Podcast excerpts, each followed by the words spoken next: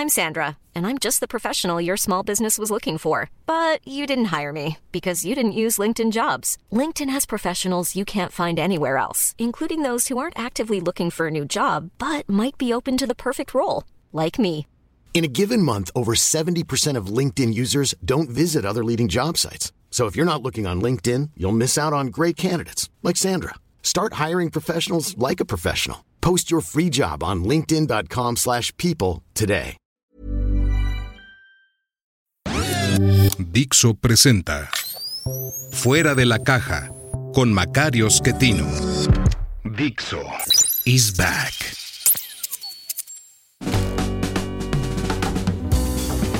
Bienvenidos. Esto es Fuera de la Caja. Yo soy Macario Schettino. Le agradezco mucho que me escuche en esta revisión de lo ocurrido en la última semana de junio, primeros dos días de julio. Eh, una semana que ya cambió todo el escenario político en México, me parece. Finalmente, la oposición logró mantener su coalición, que ahora ha convertido en una figura eh, distinta, que se llama Frente, Frente Partidista, Frente Amplio. Eh, es una figura que existe en la ley, eh, es una forma de organización política que permiten las leyes electorales, siempre y cuando no sea en tiempos electorales. Es decir, este frente puede existir desde aquí hasta el día 3 de septiembre, a partir del día 4 que arrancan eh, propiamente hablando los tiempos electorales. Este frente debe iniciar un proceso para convertirse en una coalición que debe registrarse, entiendo, por ahí de diciembre. Este tiempo, entonces, antes del día 4 de septiembre, que es el arranque de los tiempos electorales, permite este tipo de organización política que, pues, eh, dijeron los miembros del frente, va a eh, buscar un coordinador nacional. Esta figura también existe, eh, el que este coordinador después pueda convertirse en candidato presidencial ya es otro tema. explico esto porque es muy diferente al proceso de Morena. En Morena lo que se hizo es inventar que lo que están buscando es encontrar al líder nacional de los comités de defensa de la cuarta transformación. Eso no existe, no está registrado en los documentos de Morena, no lo registra el INE. Por lo tanto, estos procesos que están haciendo o este proceso para seleccionar eh, no tiene fundamento legal.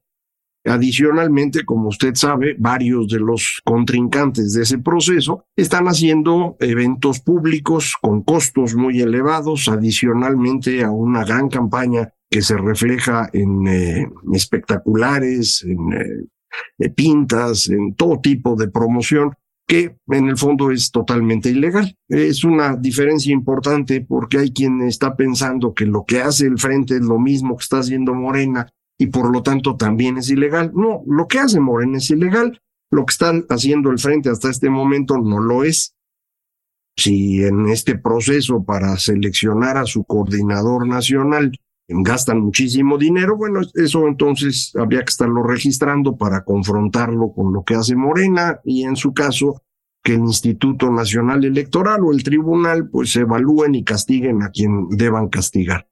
Pero sí conviene eh, hacer esta diferencia, primero en términos legales, segundo en términos políticos, eh, no es igual el proceso, no se está haciendo una eh, encuesta para definir quién va a ser el candidato, se está haciendo un proceso en el cual primero se inscriben los que crean que tienen alguna posibilidad para evitar que se nos inscriban 200 mil personas, pues pusieron un número de firmas para conseguir 150 mil firmas. Es una cantidad importante, es mucho menos de lo que había dicho originalmente el presidente del PAN, que quería un millón de firmas. Es un absurdo de parte del señor, que tiene un partido con 300 mil militantes, ¿no? Pero bueno, eh, se redujo a una cantidad que no es fácil, pero es posible se inscribirán un cierto número de personas y van a hacer ahí, sí, encuestas para decidir cuál, cuáles de todos ellos pueden pasar a un periodo en el cual nada más habrá tres. Y esos tres van a confrontar ideas y serán evaluados a través de dos procesos distintos, encuesta y votación. eh, esta votación es lo que la ciudadanía había estado proponiendo a través del Frente Cívico Nacional, elecciones primarias.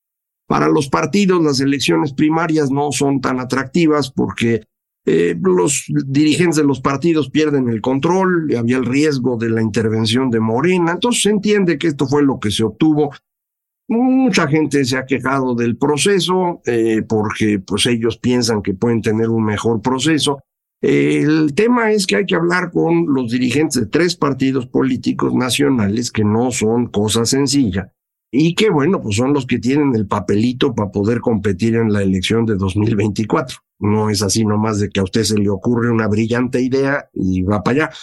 Pues no, estas son cosas que hay que hacer. Entonces, eso es lo que lograron, ahí está el proceso, y creo que este proceso alteró por completo el mapa en el que estábamos. Creo yo que el presidente estaba convencido que la coalición no iba a sobrevivir después de que el PRI perdió la elección del Estado de México. Eh, pues ya la veía muy tranquila y entonces pues eh, decidirá él por Claudia y el asunto estaba resuelto. El tema es que en la semana eh, la senadora Xochitl Gálvez finalmente decidió que no va a buscar la candidatura de la Ciudad de México, sino la candidatura presidencial. Esto cambia todo. Es algo que algunas personas habíamos eh, sugerido desde hace tiempo que era muy conveniente que Xochitl Gálvez se convirtiera en una de las potenciales candidatas de oposición, porque pues, es una figura fresca, con carisma, es una persona que dedicó mucho tiempo a las actividades privadas, eh, logró tener un tiempo exitoso como líder de una empresa que sigue existiendo y ya no la lleva, entiendo que la lleva alguien de su familia, eh, porque pues fue llamada por el gobierno de Vicente Fox, ahí fue donde la conocimos públicamente, eh, hacerse cargo del tema indígena. Y después, pues ella continuó buscando más desarrollo político, fue candidata en eh, el estado de Hidalgo, de donde es originaria, a la gubernatura. no ganó, pero hombre, ganarle a Osorio Chong en Hidalgo en esa época, pues estaba complicado. logró un montón de votos, perdió por muy poquito, de manera que para mí eso es un gran éxito. Eh, después fue la alcaldesa, en ese momento creo que se llamaba jefa delegacional de Miguel Hidalgo, eh, con Acción Nacional, y ahora es senadora. Entonces dice, va por la candidatura presidencial. Eh, prácticamente el día que ella anuncia esto, se decanta todo el mundo en la oposición por ella. Creo que eso es lo que estaban esperando muchas personas. Yo sí lo estaba esperando, soy honesto en ello. Eh, porque, insisto, creo que tiene la personalidad adecuada para ser eh, la candidata de la oposición. Como siempre, habrá un montón de reparos en esto, ¿no? Que si va a poder ser buena presidenta, que quiénes van con ella, que qué ideas tiene, que qué va a hacer. Está bien, pero pues en este momento el que está más preocupado con la candidatura de Xochitl Gálvez es Andrés Manuel López Obrador. De entrada, pues le amargó su celebración del primero de julio, creo ya nadie lo vio. Bueno, sí, lo vieron, muchos que tuvieron que ir obligados, como se acostumbra en los mítines priistas del viejo régimen, que es el que él representa. Pues ahí los acarrearon al zócalo, se fueron muchos en cuanto pudieron, otros tuvieron que aguantarse y escuchar el gran coraje que tiene el observador, el enojo profundísimo que tiene porque ve que no logró nada, eh, y es difícil que gane, que pueda dejarle esto a quien él esperaba, que es Claudia Sheinbaum, que insisto, ha sido preparada desde el año 2000 por él para ser alguien que pueda cubrirle las espaldas, hacerse cargo de todo a nombre de él, es decir, alguien que sea pues eh, su servidora, ¿no? Eso es lo que le espera un títere para controlar por el riesgo de que ella no pudiera aguantar la campaña, eh, porque pues usted la puede ver, no tiene nada de carisma. Pues se trajo a la Dan Augusto, que ahora nos ha estado mostrando su colección de relojes que llenan de envidia a muchas personas. Yo nunca he realmente comprado relojes, entonces no, no sé de eso, pero los que saben dicen que son una maravilla. Eh, y la Dan Augusto allá anda trabajando muchísimo, sobre todo en la zona sur del país, en donde él tiene, pues, cercanía, fue gobernador de Tabasco un tiempo, eh, su cuñado es gobernador de Chiapas, aunque ese estado pues, es del Partido Verde. eh, tiene ahí cómo ir construyendo algo que le sirva, si no llega a ser candidato presidencial, al futuro. Eh, Marcelo, pues está haciendo la lucha. Creo que había tenido un gran éxito al inicio.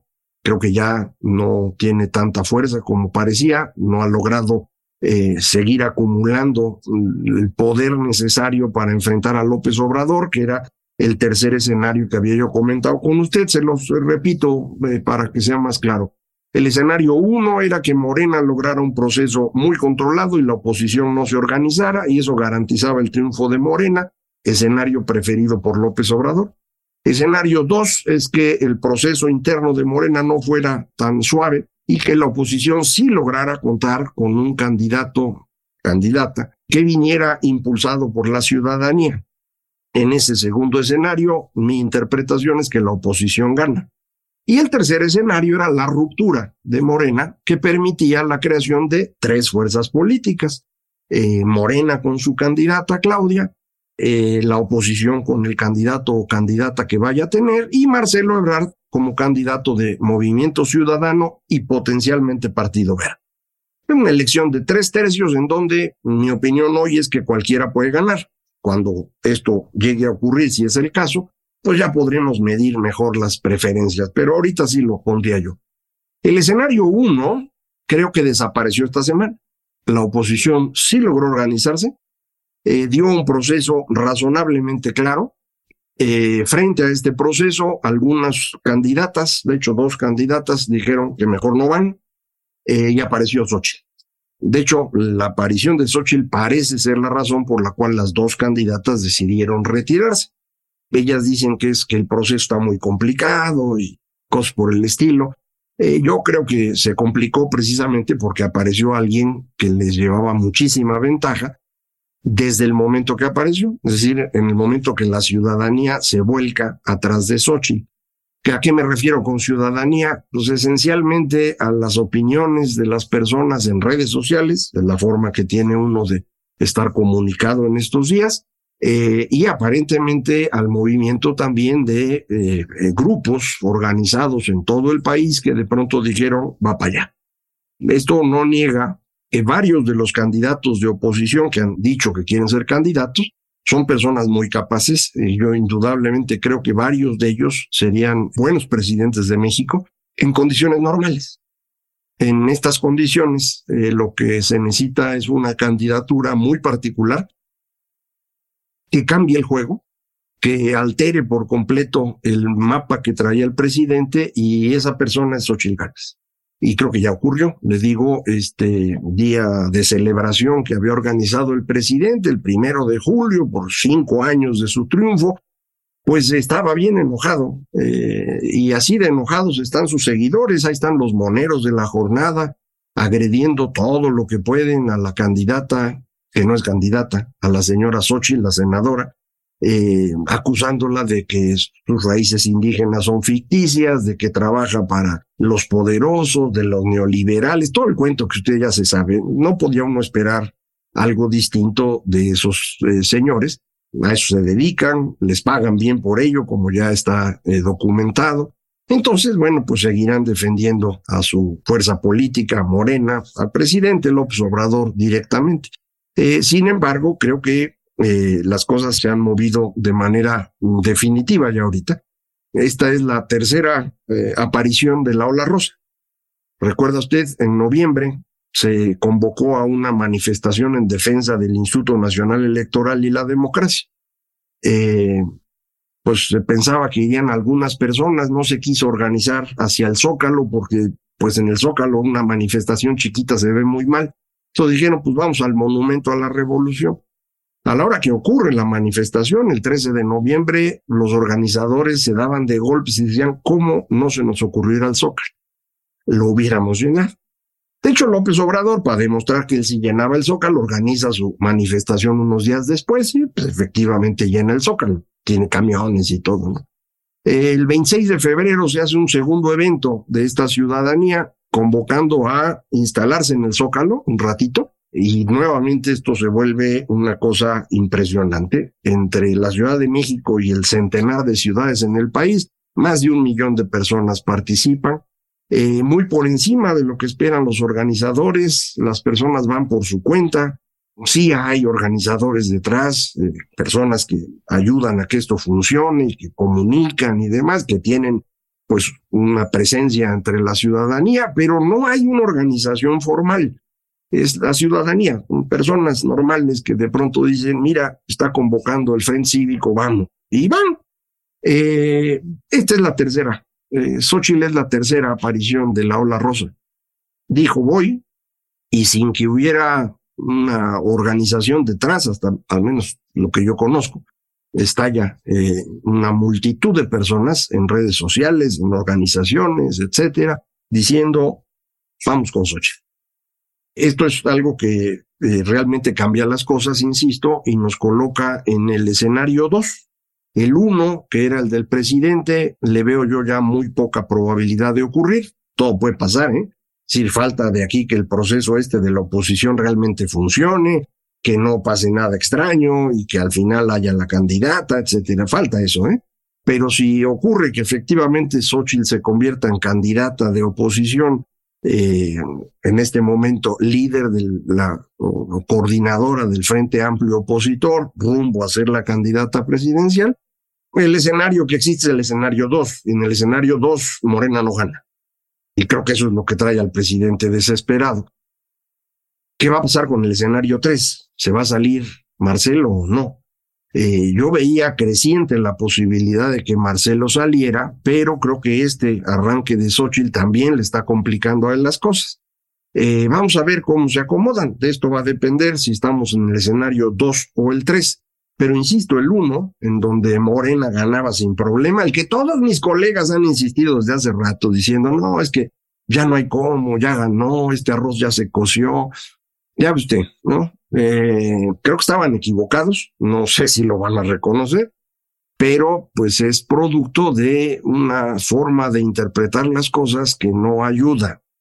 A mí me parece que hay suficiente eh, fuerza en una oposición a Morena como para descartar de golpe que esto pudiera llevar a un reemplazo en 2024.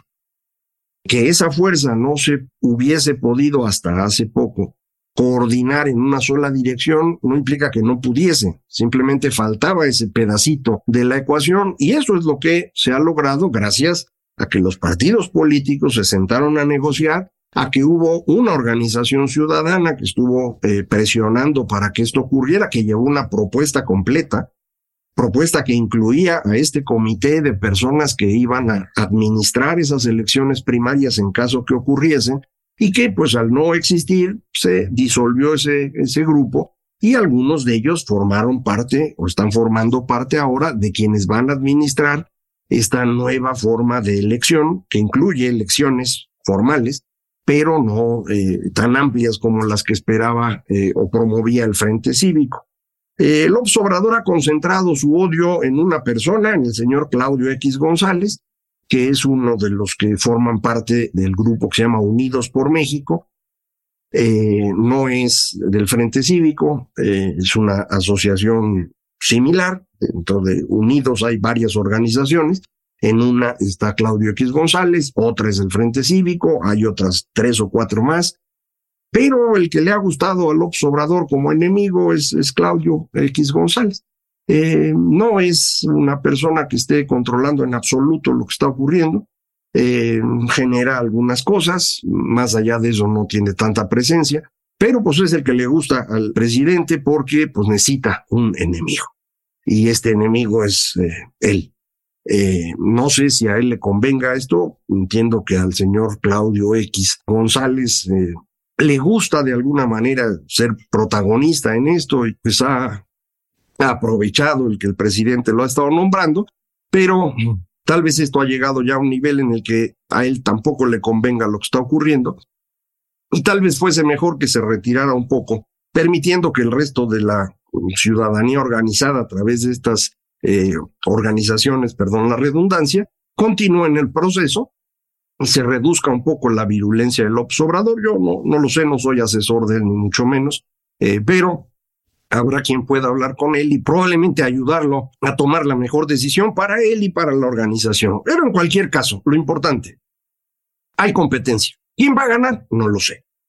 ¿Cómo va a ocurrir el proceso? Tampoco. Pero lo que sí sabemos con certeza es, estamos en un momento totalmente distinto al que estábamos hace poco y hay que seguir atentos. Y para eso vamos a seguir aquí en Fuera de la Caja. Muchísimas gracias.